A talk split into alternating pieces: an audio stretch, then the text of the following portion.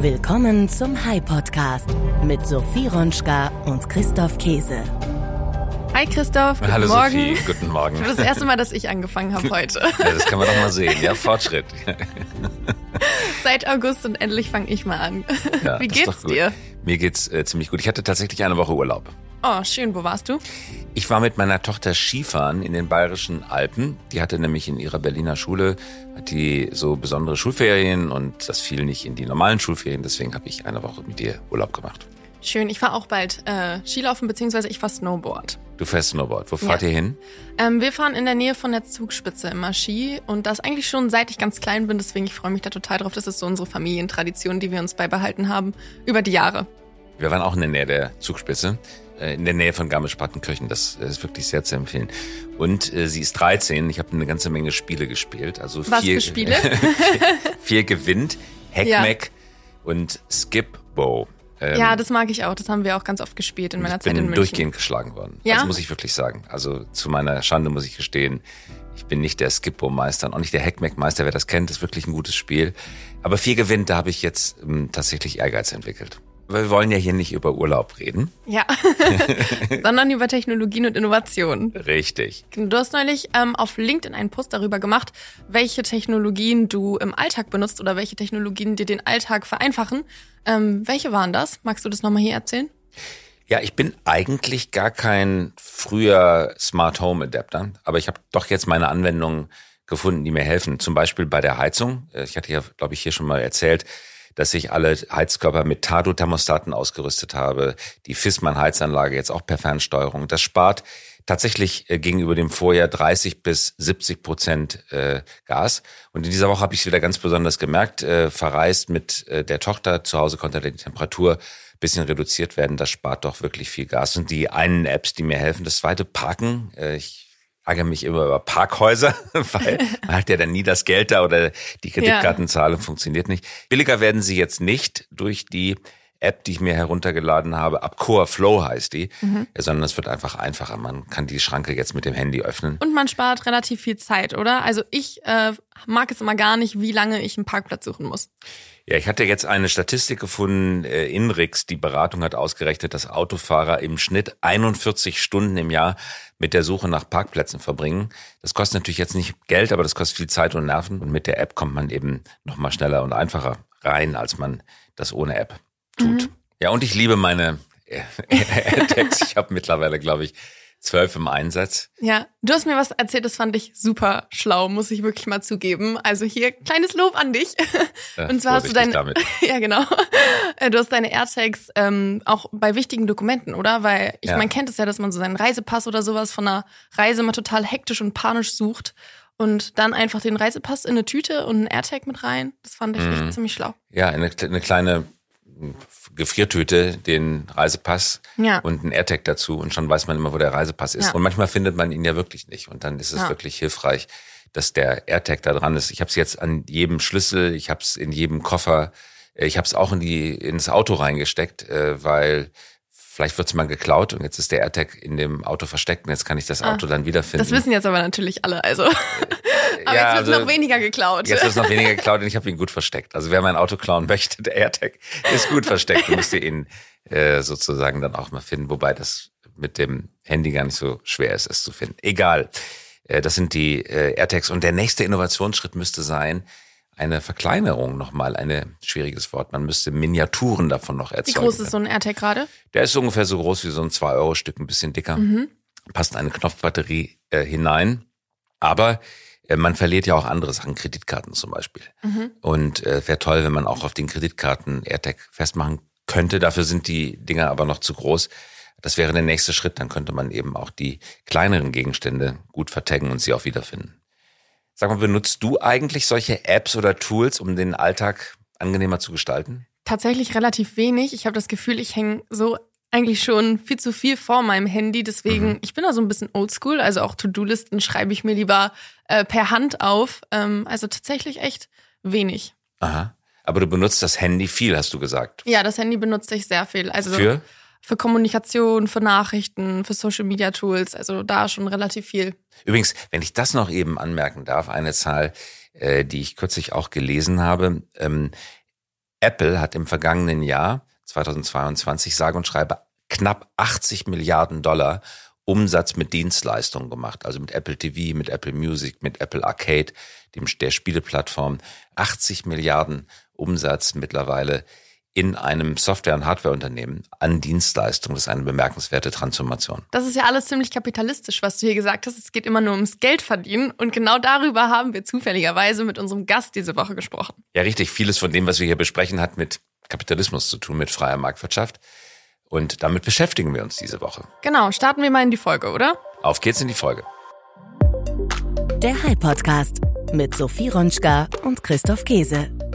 Unser Gast heute ist wir sprechen diese Woche mit Ulrike Herrmann. Sie ist seit 2000 Redakteurin bei der Taz.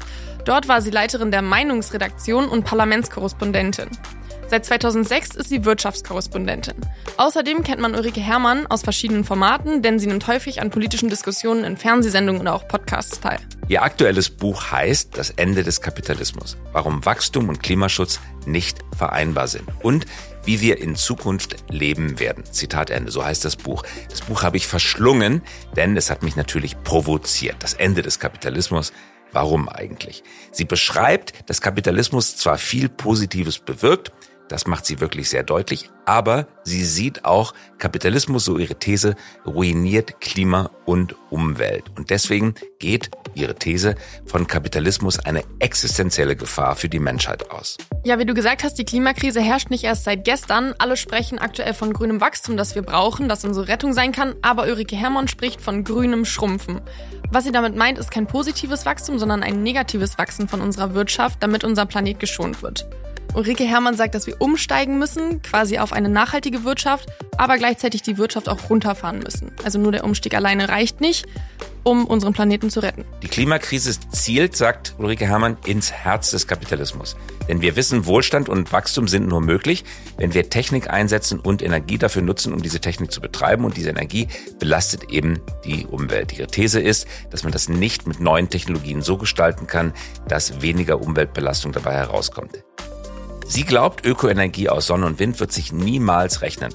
Nicht so weit rechnen, dass weltweites Wachstum möglich ist zu den heutigen Bedingungen und zu den heutigen Preisen. Die Industrieländer, glaubt sie, müssen in die Kreislaufwirtschaft einsteigen und nur noch das verbrauchen, was sich auch recyceln lässt. Anders, so ihre Meinung, lässt sich der Planet nicht mehr retten. Diese Woche war es ein besonders tiefes Interview, denn du hast ja ein Buch darüber geschrieben, wie man den Kapitalismus retten kann und muss, richtig? Mhm, genau. Und sie nimmt quasi die Gegenposition ein. Also ich fand, ihr habt ziemlich miteinander debattiert und das hören wir uns jetzt mal an. Ulrike Herrmann, herzlich willkommen. Schön, dass Sie mit dabei sind. Ja, hallo. Sie haben einen Bestseller geschrieben. Der Bestseller heißt Das Ende des Kapitalismus und Sie vertreten die These bei aller Anerkennung, für die Leistung, die der Kapitalismus vollbracht hat, ist es jetzt an der Zeit, ihm ein Ende zu bereiten. Warum? Ja, also Sie haben es völlig richtig gesagt. Ich bin keine Kapitalismuskritikerin. Ganz im Gegenteil, ich finde das System faszinierend, weil es Wachstum erzeugt und damit Wohlstand. Problem ist nur, äh, der Kapitalismus braucht auch Wachstum, um stabil zu sein, um nicht in Krisen zu geraten, äh, damit nicht Millionen von Arbeitslosen entstehen. Jetzt weiß aber jeder, man kann in einer endlichen Welt nicht unendlich wachsen. Äh, wir verbrauchen als Deutsche schon drei Planeten. Es gibt aber bekanntlich ja nur eine Erde. Das heißt, wir müssen raus aus dem Wachstum. Da der Kapitalismus aber zwingend Wachstum braucht, braucht man eigentlich ein neues System. Nicht? Man muss sich vom Kapitalismus verabschieden, so bedauerlich das ist. Sie schildern gleich in Ihrem ersten Kapitel im Vorwort, glaube ich, sogar genau diese These, dass es Wachstum ohne in einer endlichen Welt nicht geben kann, kann man nicht unendlich wachsen. Sie hatten das gerade schon zitiert. Ich zitiere nochmal aus dem Buch. In einer endlichen Welt kann man nicht unendlich wachsen. Und Sie sagen, zweiter Satz, der unmittelbar davor steht, ohne ständige Expansion bricht der Kapitalismus zusammen. Ich selber habe mal ein Buch äh, quasi zur Verteidigung des Kapitalismus geschrieben. Es lautet Rettet den Kapitalismus. Genau diese beiden Sätze würde ich gerne mit Ihnen zunächst einmal ähm, durchsprechen. Frage Nummer eins. Warum bricht der Kapitalismus und woran machen Sie das fest ohne ständige Expansion zusammen? Weil es in der Geschichte, auch Sie schildern das, viele Beispiele gab, wo auch in Kriegszeiten und in Rezessionszeiten auch Perioden anhaltenden Schrumpfens nicht dazu geführt haben, dass die freie Marktwirtschaft als solche zusammenbricht. Woran machen Sie das fest? Äh, ja, also was völlig richtig ist. Es gibt auch immer wieder Krisen, Konjunkturkrisen, Finanzkrisen, die Corona-Krise, die Ukraine-Krise. Es gibt auch im Kapitalismus permanent Krisen, aber die werden überwunden, weil es wieder die Aussicht auf Wachstum gibt. Nicht? Man äh, im Zweifel, das erleben wir ja jetzt gerade in der Ukraine-Krise, haben wir auch in der Corona-Krise erlebt, nimmt der Staat Schulden auf, um äh, die Nachfrage zu stabilisieren, um das Wachstum wieder anzukurbeln. Aber wir brauchen jetzt einen endgültigen Abschied vom Wachstum. Der auf Dauer ist. Und äh, das äh, verträgt der Kapitalismus nicht. So und ähm, jetzt, warum nicht? Können Sie das noch begründen, netterweise? Es gibt einen Wachstumszwang, der aus mindestens drei Phänomenen besteht, die so ineinander geknollt sind. Vielleicht sind es auch noch mehr Phänomene, aber ich schilder jetzt mal nur diese drei. Äh, das erste Phänomen ist, dass man Wachstum nur haben kann, wenn man Kredite aufnimmt. Und umgekehrt kann man diese Kredite auch nur zurückzahlen, wenn das erhoffte Wachstum dann eintritt. Und da handelt es sich um die Kredite als solche, nicht um die Zinsen. Das ist ein häufiges Missverständnis der Zinskritiker. Man hat also jetzt jedenfalls schon mal so einen Geldwachstumskreislauf im Kapitalismus oder anders gesagt, wenn der Kapitalismus auf Dauer schrumpft, sind alle Banken pleite. Und das ganze System kollabiert. Aber darf ich ich da noch ganz kurz einhaken? Mhm. Man kann auch wachsen, ohne Kredite aufzunehmen. Nehmen wir Beispiel Luftverkehr. Die Lufthansa ist seit Jahren, Jahrzehnten dafür bekannt, dass sie die Flugzeuge, die sie fliegt, nicht über, über mhm. Bankenkredit oder Leasing äh, erwirbt, mhm. sondern aus eigenem Geld bezahlt. Genau. Das ist Eigenkapital finanziert und trotzdem gehört denen eine Maschinenflotte, die dazu beitragen kann, jedes Flugzeug, das sie zusätzlich kaufen, dass sie wachsen? Woran machen Sie fest, dass man nur auf Kredit wachsen kann? Ja, man darf eben nicht Betriebswirtschaft mit Volkswirtschaft verwechseln. Das ist ein sehr häufiger Fehler, der in der Diskussion gemacht wird. Es kann sein, dass einzelne Firmen sozusagen alles äh, irgendwie aus zurückgehaltenen Gewinnen finanzieren und selber keine Kredite aufnehmen. Aber wenn das alle so machen würden in einer Volkswirtschaft, könnte diese Volkswirtschaft nicht wachsen. Warum braucht man äh, äh Kredite, um Wachstum zu finanzieren? Das ist ja ganz klar, dass wenn man in einer Volkswirtschaft in Zeitpunkt Null gibt es ein bestimmtes Einkommen und dieses Einkommen äh, existiert äh, durch die Waren, die man produziert hat, so, also es gibt eine, man könnte sagen, ein Gleichgewicht zwischen Einkommen und äh, Waren. So, und wenn man jetzt plötzlich die äh, mehr Waren herstellen will, dadurch, dass man äh, Maschinen kauft, dann muss man diese Maschinen durch Kredite kaufen, also durch Geldschöpfung, nicht? Denn äh, wenn man Kredite aufnimmt, entsteht ja neues Geld. Dann würde man sparen, um dann hinterher äh, die Maschinen zu kaufen, dann hätte man das Problem, dass ja die Nachfrage einbricht, weil man aber ja dritte, spart. Ja, das verstehe ich. Aber die Alternative wäre, dass man es aus dem Kapitalstock bezahlt, auf dem bereits angesparten Geld der nee, Vergangenheit. Nee, ja, wenn man in dem, der, der Punkt ist, in dem Moment, wo man spart, als Volkswirtschaft, fehlt Nachfrage. Wenn man spart, können die Güter, die man hergestellt hat, nicht verkauft werden, weil es ja Leute gibt, die sparen. Und in dem Moment, wo dann die Nachfrage fehlt, äh, kann man eigentlich gar kein Wachstum mehr erzeugen. So erstaunlich das ist, man kann Wachstum nur haben, wenn man Kredite aufnimmt. Hm. So. Sie hatten noch zwei weitere Punkte angeführt. Genau, das nächste, der nächste Punkt ist, äh, die meisten Unternehmen äh, investieren ja auch, um zusätzliche Gewinne zu machen. Äh, Gewinne auf der volkswirtschaftlichen Ebene sind aber auch genau das gleiche wie Wachstum. Wenn es kein Wachstum gibt, gibt es keine Gewinne. Das heißt, es gibt auch keine keinen Anreiz äh, zu investieren und äh, auch da kollabiert wieder das ganze System. Und der letzte äh, Punkt, warum der Kapitalismus Wachstum braucht, ist, weil es faktisch so ist, empirisch, dass man Vollbeschäftigung nur haben kann, wenn es Wachstum gibt. Ähm, die Unternehmen investieren in ihre Produktivität, die wollen immer mehr Güter herstellen können mit weniger äh, Einsatz von Energie, aber auch weniger Einsatz von Menschen.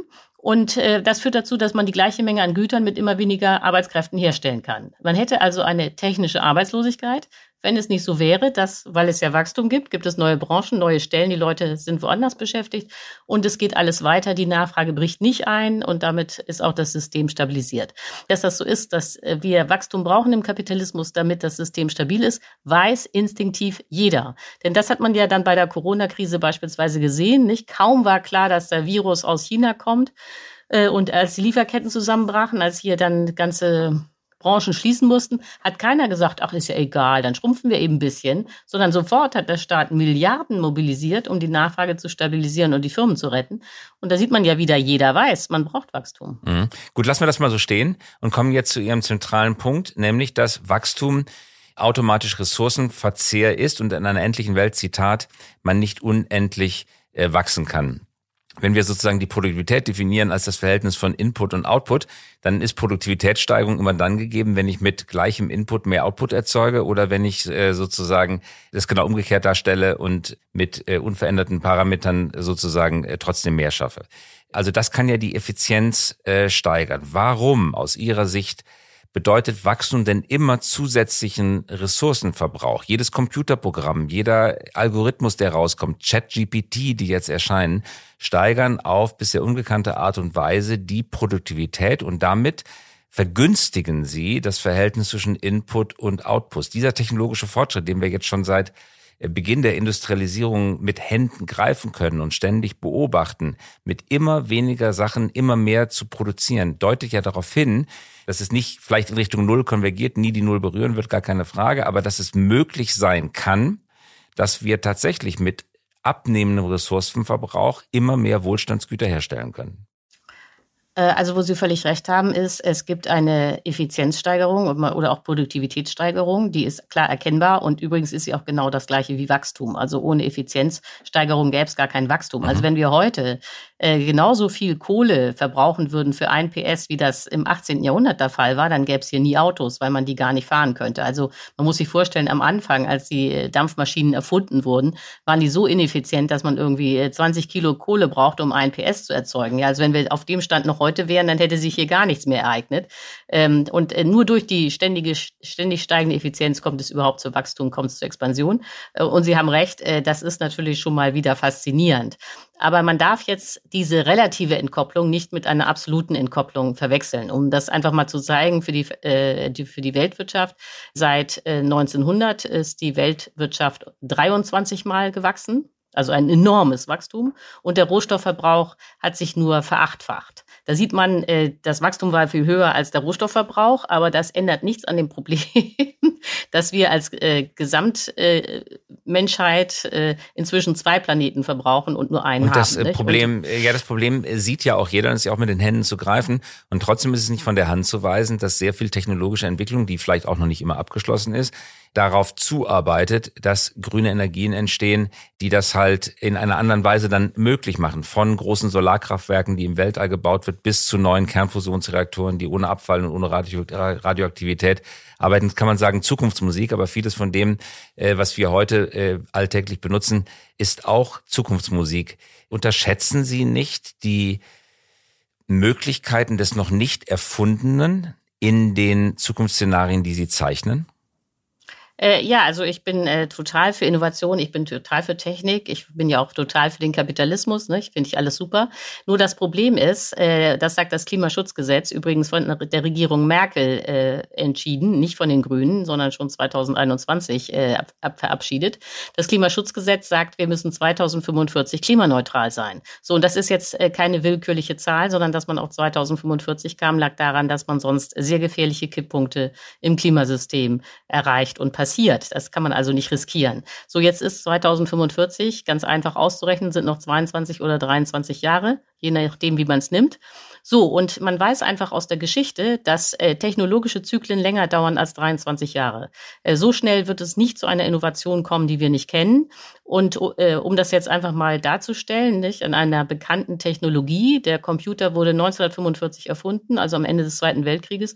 Und erst jetzt kann man sagen, dass wir in einer digitalisierten Welt leben. Das heißt, es hat 75 Jahre gedauert, äh, bis sich der Computer überall durchgesetzt hat. Und selbst jetzt gibt es ja noch Bereiche, die nicht digital sind. Das hat man ja in der Corona-Krise gesehen, als dann die Gesundheitsämter angefangen haben, äh, ihre Daten rumzufaxen, weil sie gar keine Computer hatten. So, da sieht man, mhm. wie lange ja. es dauert von einer Erfindung, bis sie äh, tatsächlich den Markt durchdrungen hat. Weil, so, weil sie, wenn, wenn ich da ganz, ganz, ganz kurz einhaken darf, weil sie da jetzt eine sehr langfristige Entwicklung mit einem Mittelwert dargestellt haben, aber gleichzeitig gilt eben auch Moore's Law. Das ist eine exponentielle Entwicklung, die wir da haben. Das ist eine Exponentialkurve, die stark Ja, aber das ist ja das Irre. Das, das ist ja sogar noch das Besondere irre. Also es gibt Moore's Law, gibt es äh, eigentlich überhaupt nur bei Computern. Alles andere ist äh, unterliegt diesem Gesetz gar nicht, sondern eher Rights Law.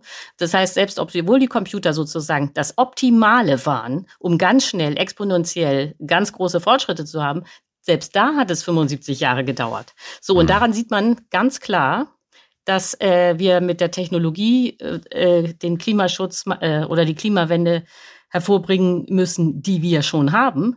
Und wenn man das ganz klar hat, dass es nur mit der Technologie geht, geht, die wir jetzt haben, dann ist ganz klar, dass die Ökoenergie nicht reichen wird, um diesen riesigen Kapitalismus plus Wachstum äh, zu befeuern, sondern dass es nicht um grünes Wachstum geht, sondern um grünes Schrumpfen.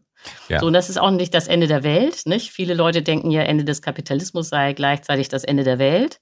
Ich habe das mal ausgerechnet, wenn wir auf 50 Prozent der Wirtschaftsleistung verzichten müssten, damit die Ökoenergie reicht, wenn wir sie dann komplett ausgebaut haben, dann wären wir immer noch so reich wie 1978. An dem Punkt äh, sage ich ganz offen, folge ich Ihnen nicht, wo ich Ihnen aber 100%ig folge, weil die Daten sind auch klar, dass wir viel mehr Strom in Zukunft verbrauchen werden, als wir das heute denken. Die, die Schätzung der alten Bundesregierung waren für das Jahr 2030, glaube ich, in der Größenordnung von 530 Terawatt. Die neue Bundesregierung, Olaf Scholz sagt das auch öffentlich, geht von 2000 Terawatt aus, also etwa dem vierfachen Stromverbrauch, weil der Energiewandel, den wir brauchen aus Klimaschutzgründen, mit sich bringt, dass wir viel mehr Strom verbrauchen und dieser Strom muss möglichst grün produziert werden. Völlig unstrittig. Aber lassen Sie uns nochmal auf den Punkt zurückkommen, der im Kern Ihrer These liegt und an dem ich mich ganz offen äh, gesagt, wo ich noch nicht hundertprozentig überzeugt bin. Bleiben wir nochmal beim Thema Produktivitätssteigerung und Wachstum. Nehmen wir, ich weiß, ist jetzt Mikroebene, nicht Makroebene, aber doch ein gutes Beispiel. Nehmen wir BioNTech. BioNTech, wie wir wissen, hat der Stadt Mainz Milliarden Steuererlöse äh, eingebracht, die vorher überhaupt gar nicht erwartet worden waren. BioTech, winzig kleine Firma, eine unglaubliche Mitarbeiterproduktivität. Was sie machen, ist völlig harmlose Grundsubstanzen wie Zucker, Wasser und so weiter, Phosphor äh, äh zu einer neuen Kombination zusammenfinden zu lassen, die ein ganz spezifisches äh, biologisches ähm, Reagenz herstellen, das Krankheiten heilen oder verhindern kann. Das ist eine enorme Wertsteuerung mit minimalstem Ingriff in den Eingriff in die Ressourcen äh, dieser Erde mit maximaler Auswirkung auf äh, das menschliche äh, positive Auswirkung auf menschliche Gesundheit, menschliches Leben. Das ist doch ein gewaltiger Fortschritt, eine enorme Produktivitätssteigerung. Das ist doch Wachstum ohne Ende. Der Kämmerer der Stadt Mainz kann es ablesen an seinen Steuereinnahmen, ohne dass nennenswert Ressourcen verbraucht werden. Ja, haben Sie völlig recht. Natürlich wird die Ökoenergie immer reichen, und das ist eine wirklich gute Nachricht, um den medizinischen Fortschritt zu befeuern. Also ich meine, man muss ja jetzt nicht nur BioNTech da betrachten mit ihren Impfstoffen, sondern natürlich auch die Krebstherapien, Chemotherapie. Das wird alles weiterhin möglich sein, weil dafür nicht viel Ökoenergie nötig ist. Andererseits gibt es aber wirklich sehr viele Branchen, die enorme Mengen an Energie verbrauchen, die wir nicht haben werden. Also um jetzt mal ein ganz plattes Beispiel zu nehmen, Fliegen wird gar nicht möglich sein, weder Langstrecke noch Kurzstrecke. Ganz einfach, weil Ökokerosin wahnsinnig viel Energie frisst und außerdem produziert auch noch Ökokerosin Kondensstreifen, die ja die Erde noch zusätzlich aufwärmen. Das heißt, Fliegen geht nicht. Autoverkehr, vor allen Dingen der private Autoverkehr, das E-Auto, technisch alles möglich, fährt schon rum, ist aber Verschwendung. Und zwar das Konzept an sich. Das Konzept Auto funktioniert so, dass man zwei Tonnen Material bewegt, um im Durchschnitt 1,3 Insassen zu befördern. Und diese Art von Energieverschwendung wird man sich nicht leisten können. Mhm. Aber das ist so. Darf ich ganz kurz fragen, warum, warum Sie prinzipiell argumentieren und nicht graduell, wenn Sie sagen, Fliegen geht gar nicht? Ich würde Ihrem Argument folgen können, wenn Sie sagen würden, wir können nicht mehr so viele Flüge abwickeln. Gleichzeitig sind es, glaube ich, immer 2000 Flugzeuge weltweit, die in der, in der Luft sind. Wir, der Planet verträgt 1000 das heißt, wir halbieren an der Stelle. Aber Sie sagen gerade, Fliegen geht gar nicht mehr. Autofahren passt sozusagen als Konzept nicht. Warum nicht graduell? Warum prinzipiell naja, das Argument? Ja, weil wir, das muss man total ernst nehmen. Wir müssen 2045 klimaneutral sein. So, das heißt, äh, klimaneutral heißt nicht äh, absolut null null null CO2, sondern das heißt netto null. Also man kann nur noch so viel CO2 emittieren, wie die Erde oder die Natur absorbieren kann. Das sind ungefähr eine Tonne CO2 pro Jahr und Kopf. So, wenn man jetzt rumfliegt, äh, je nachdem, wo man hinfliegt, dann produziert man aber schon drei Tonnen CO2. Dann kann man also gar nichts mehr essen und so weiter. Das äh, funktioniert nicht. So und wenn Airbus oder Pratt Whitney Triebwerke erfinden, die strombetrieben wären, gibt es noch nicht, weiß ich. Nein, das geht nicht, weil die Batterie wäre zu schwer. Die kann man nicht mitnehmen. Äh, man müsste das mit Wasserstoff machen. Dann ist aber die, ein Drittel des Flugzeuges voll mit Wasserstoff, geht auch nicht. Das heißt, es läuft auf Ökokerosin raus. Und Ökokerosin ist ja die Idee, dass man bei Wasserstoff startet, dann äh, CO2 aus der Luft fischt und dann anfängt, Kerosin daraus zu bauen. Und das ist alles wahnsinnig energieaufwendig. Und ich kann mich nur wiederholen. So viele Solarpaneele und Windräder werden wir gar nicht aufstellen können, dass man diese Art von Energieverschwendung sich noch leisten kann. Und mhm. wenn man erstmal das verstanden hat, dass Ökoenergie knapp und teuer bleiben wird und nicht billig, dann stellt man fest, dass wahrscheinlich für viele Aktivitäten schlicht die Energie nicht reicht. Und mhm. dass man dann äh, anfangen muss, auszusortieren, Aber was wichtig ist und was nicht. Was ich nur nicht verstehe, warum das dann dazu führt, dass wir uns vom Kapitalismus verabschieden. Sie selber werden genauso wie ich früher durch die DDR gereist sein und was wir damals in Bitterfeld zu DDR-Zeiten gesehen haben, war ein Ökodesaster par excellence. Äh, der Sozialismus, äh, der Kommunismus oder wie auch immer man das da nennen wollte, was die DDR praktiziert hat, äh, hat einen, einen Umwelttrümmerhaufen hinterlassen und der Kapitalismus hat es repariert und ist mittlerweile tatsächlich, um Helmut Kohl zu, zitieren, eine blühende Landschaft geworden. Das heißt, um es mal ganz simplizistisch auszudrücken, Bitterfeld ist vom Kapitalismus aufgeräumt worden, nicht von irgendeinem Gegenmodell. Und warum führt das, was Sagen, zum Ende des Kapitalismus? Ja, völlig richtig. Also mein Vater war aus Magdeburg. Meine gesamten äh, väterlichen Verwandten kommen aus dem Chemiedreieck äh, Merseburg. Also ich mhm. weiß genau, wovon Sie reden. Leuna, nicht? Da will man auf mhm. keinen Fall hin. Äh, nee, aber ich sage ja auch nicht, dass wir äh, sozialistisch werden sollen, sondern ich sage, Kapitalismus war super. Nicht, ich sage es nochmal. Äh, mhm. Die Leute hören das offenbar nicht. Ich bin der größte Fan des Kapitalismus und ich mhm. lehne den Sozialismus ab. Aber das ändert nichts daran, dass man nicht permanent wachsen kann und der Kapitalismus den Wachstum, das Wachstum aber braucht, um mhm. stabil zu sein. So, das geht nicht mehr. Wenn man jetzt feststellt, man braucht grünes Schrumpfen, dann ist das automatisch das Ende des Kapitalismus. So, und dann muss man sich was Neues überlegen. Und meine äh, Idee ist ja, dass man dann sagt, okay, wir machen das wie die Briten 1939, also so eine Art äh, Kriegswirtschaft. Und denn was die Briten damals erfunden haben 1939, war eine private, demokratische Planwirtschaft. Also was völlig anderes als der Sozialismus aber ein System, mit dem man geordnet schrumpfen kann. Da sollte man sich äh, sozusagen inspirieren lassen. Ich sage ja nicht, dass wir alles genauso machen sollten wie die Briten 1939, das wäre ja absurd, wir sind ja gar nicht im Krieg. Aber man sollte sich da mal angucken, wie die Briten das gemacht haben. Das ist ja auch eine sehr eindrucksvolle Leistung, die damals bewerkstelligt worden ist. Trotzdem, äh, Sie, Sie schildern ja auch, es wurde, ähm, es war, es wurde nicht opulent gelebt, aber es wurde auch nicht gehungert. Das Notwendigste war da und das Notwendigste wurde per Planwirtschaft, Zuteilverfahren verteilt. Das schildern Sie alles äh, sehr eindrücklich. Und trotzdem sind ja zwei Sachen zu beurteilen. Erstens hatte Großbritannien natürlich zu dem Zeitpunkt ein Zahlungs- und Leistungsbilanzdefizit par excellence und hat das alles nur machen können durch die amerikanische Unterstützung, Stichwort Land und Lease. Und auf der anderen Seite, zum erstmöglichen Zeitpunkt, haben die Briten das System wieder abgeschafft. Kaum war der Krieg zu Ende, äh, haben sie nicht nur die Führer abgewählt, die ihnen das gemacht haben, äh, sondern sie haben sich davon äh, befreit und sind zurückgekommen zur freien Marktwirtschaft. Also wenn es denn so vielversprechend war, Warum haben die Briten es dann nicht behalten?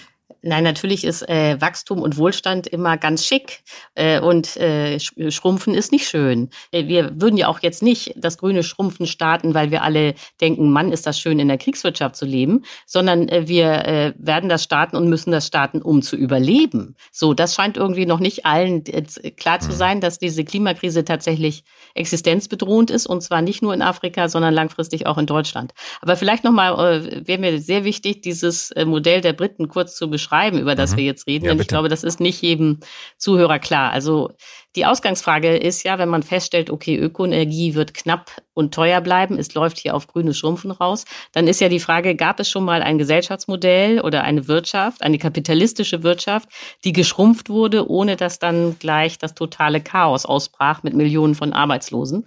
Und dann sieht man eben, dass die Briten 1939 eine wirklich interessante Antwort darauf gefunden haben, auf diese Frage, weil die Briten nämlich das, den Zweiten Weltkrieg nicht wirklich hatten kommen sehen. Dann war klar, er bricht aus. Es war klar, Hitler greift an und es war auch klar, man hat nicht genug Waffen, um sich zu verteidigen. Und so in dieser Zwangssituation haben die Briten dann das Einzige gemacht, was noch äh, möglich war und auch offensichtlich war. Sie haben ihre normale Friedenswirtschaft geschrumpft, äh, um eben die Kapazitäten in den Fabriken freizuräumen für die Waffen, die sie brauchten.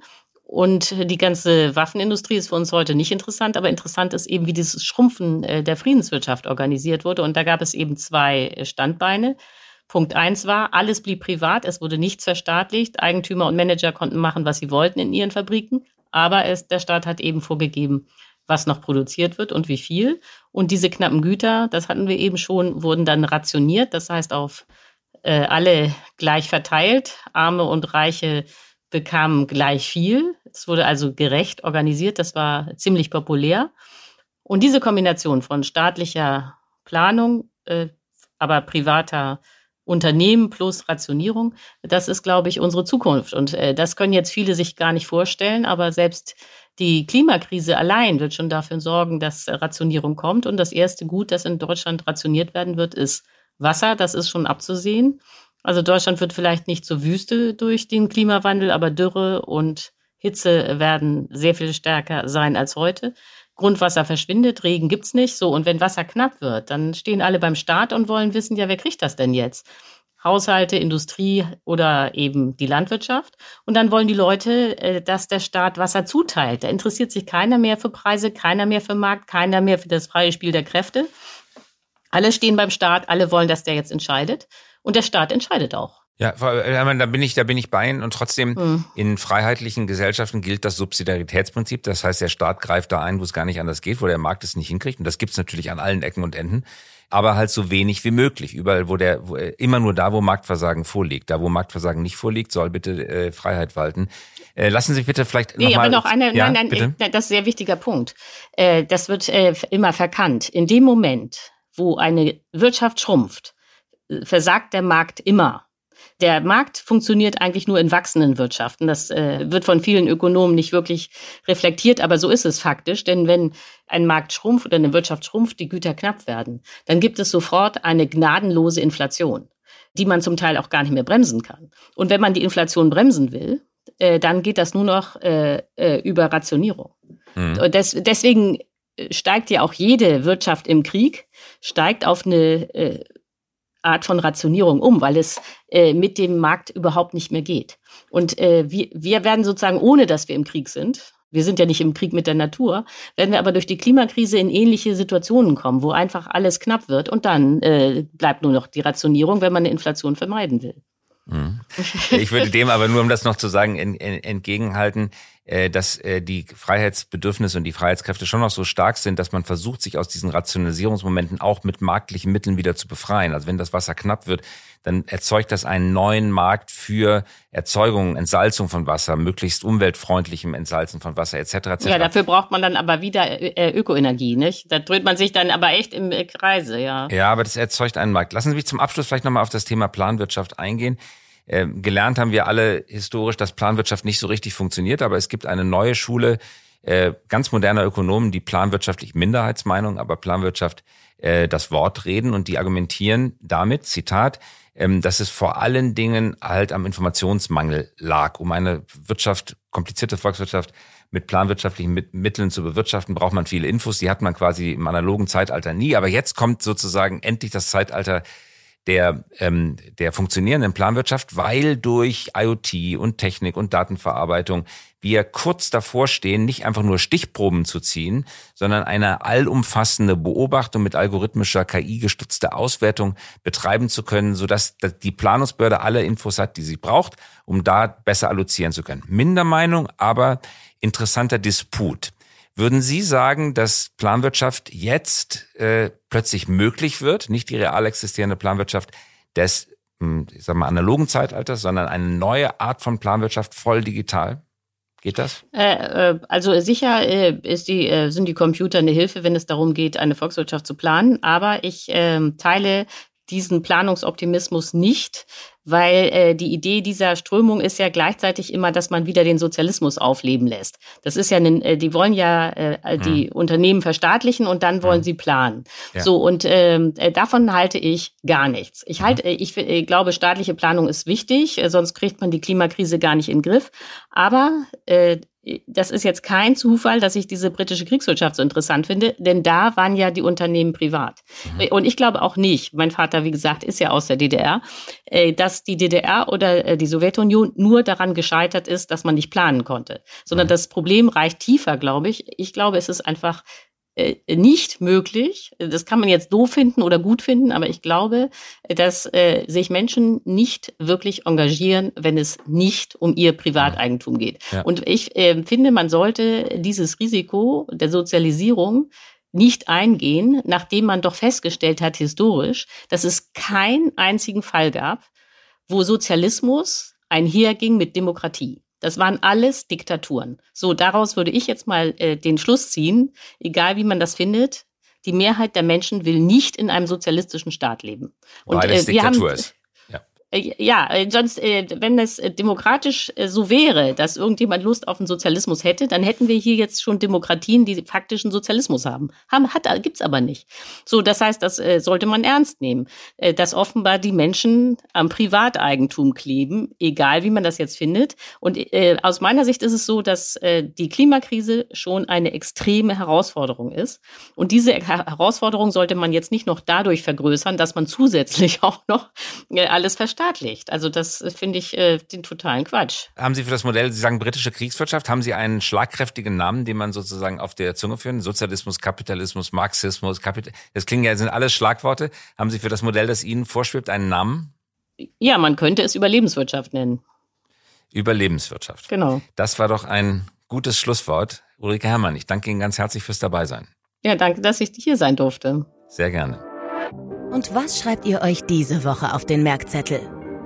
Danke an Ulrike Herrmann. Die Ökoenergie wird also nicht reichen für die Technologie, die wir aber unbedingt brauchen, um diesen riesigen Kapitalismus plus Wachstum zu befeuern. Wir brauchen statt grünem Wachstum grünes Schrumpfen. Schrumpfen ist zwar per se nicht schön, aber wir werden damit nach Ulrike Herrmann starten müssen, um zu überleben. Außerdem müssen wir mehr Bewusstsein dafür entwickeln, dass diese Klimakrise existenzbedrohend und aktuell ist. Ulrike Herrmann glaubt, wenn Wirtschaft schrumpft, dann versagt der Markt immer. Denn, so sagt sie, Markt funktioniert immer nur in wachsenden Wirtschaften. Wir müssen, sagt sie, langfristige und nicht veränderbare Folgen vermeiden. Das Klimaschutzgesetz, das verabschiedet wurde, besagt, dass wir bis 2045 klimaneutral sein müssen. Bis 2045 aber, glaubt Ulrike Herrmann, werden viele Dinge passieren, die unabwendbaren Schaden produzieren, wenn wir sie geschehen lassen. Das sind Ulrike Herrmanns Thesen. Zu vielen von ihnen kann man Dissens anmelden. Tun wir auch. Aber das Buch ist lesenswert. Man sollte sich damit auseinandersetzen. Genau, unser Lesetipp der Woche. Unser Lesetipp der Woche. Und das war schon wieder mit dem Hype-Podcast für diese Woche. Ich wollte dich noch fragen, jetzt haben wir viel über Technologien gesprochen, gerade zum Anfang. Und welche Technologie könntest du denn gar nicht mehr leben? Smartphone. Ja, ich auch. Und du? auch, definitiv. Leben ohne Smartphone ist möglich, aber nicht sinnvoll, oder? Findest ähm, du das auch? ich glaube, man sollte viel mehr Smartphone-Detox tatsächlich machen. Mhm. Äh, ich weiß nicht, wie es dir geht, aber ich habe tatsächlich schon Entzugserscheinungen, wenn ich gerade nicht weiß, wo mein Handy ist. Mhm. Wenn ich es nur kurz verlegt habe, werde ich sofort panisch. Aber ist ja irgendwo auch klar, weil ich zum Beispiel habe mein halbes Leben auf dem Handy, die ganzen Fotos, die ganzen mhm. Kontakte, mhm. meine ganzen Nachrichten. Also das ist irgendwie. Aber wie kannst du denn dein Handy verlegen, wenn es, äh, wenn es AirTags gibt? Das frage ich mich auch jeden Tag aufs Neue. Mach doch ein AirTag an dein Handy fest. Ja, das, ja und äh, wie orte ich dann den AirTag, wenn das ich mein Handy verloren habe? Ja. Genau, so ist das ist das Problem. Zweites Handy. Ein zweites es, Handy, oh ja, Gott, nein. Also mit anderen Worten, das ist das Gegenteil von Detox, das werden wir nicht ja, hinbekommen. Ja, das würde mir nicht gut Aber tun. ich muss dir zum Thema Detox sagen, wenn ich das Handy ausmache, dann denke ich, die ganze Zeit, während es aus ist, mein Gott, was passiert denn jetzt gerade? Ich verpasse irgendwas und es ist mir fast ja. lieber, ich lasse es an, ja. weil dann ist dieser dieser unangenehme Moment, wenn man es wieder anschaltet und überwältigt wird von Sachen, ja. die man hätte tun müssen in der Zwischenzeit. Aber ich habe gerade mit einer Freundin über das Thema Zeit gesprochen und die hat mir was super Interessantes erzählt. Sie hat nämlich auch das Gefühl, dass sie keine Zeit hat, vor allen Dingen keine Zeit für sich. Und ähm, die hat in ihrem Handy eingestellt, dass ab 21 Uhr nur noch ganz wichtige Nachrichten durchkommen. Also zum Beispiel. Anrufe von Eltern für Notfälle. Und sie meint, das entspannt sie dermaßen, weil meistens kommen nach 21 Uhr sowieso keine relevanten Nachrichten mehr. Beziehungsweise ist es jetzt nicht zwingend notwendig, noch zu antworten. Und es entspannt sie einfach total, dass sie weiß, ja, da kommt jetzt nichts. Genau, ist ein Ruhemodus, den genau, man einstellen so ein Ruhemodus. Bei, bei Apple geht das, ich glaube bei Android auch. Das genau, oder dass man die Apps begrenzt, also dass man zum Beispiel nur 30 Minuten am Tag bei WhatsApp, Instagram und Co. sein kann. Aber auch daran erkennen wir wieder die Abhängigkeit von Smartphones, weil das Smartphone trainiert uns dazu, mit einer neuen Funktionalität das Smartphone weniger zu benutzen. Vollständige Abhängigkeit. Ja, das stimmt. Hast du kapituliert oder willst du noch was ändern? Ähm, auf der einen Seite habe ich irgendwo kapituliert, aber ich hoffe, dass ich es schaffe, mehr Handy-Detox zu machen, weil es mir, glaube ich, ganz gut tut. Mhm. Und dir? Ähm, ich habe es mir noch nicht vorgenommen, aber ich warte jetzt mal deinen Bericht ab. Ja. also, das war's für die heutige Folge. Genau, bis dann. Danke. Bis dann. Ciao. Tschüss. Das war der High Podcast für diese Woche. Wenn Sie keine Folge verpassen möchten, immer dienstags um 5.55 Uhr kommen wir heraus. Versprochen. Mögen Sie uns? Dann abonnieren Sie uns jetzt oder hinterlassen Sie einen Like. Wir freuen uns über Anregungen, Kritik und Wünsche. Schreiben Sie uns gerne an podcast.hi.co. Nicht .com, sondern .co. Eine Produktion der Axel Springer High GmbH, einer führenden Beratung für Strategie und Umsetzung neuer Geschäftsmodelle. Wir engagieren uns leidenschaftlich für das Wachstum Ihres Unternehmens.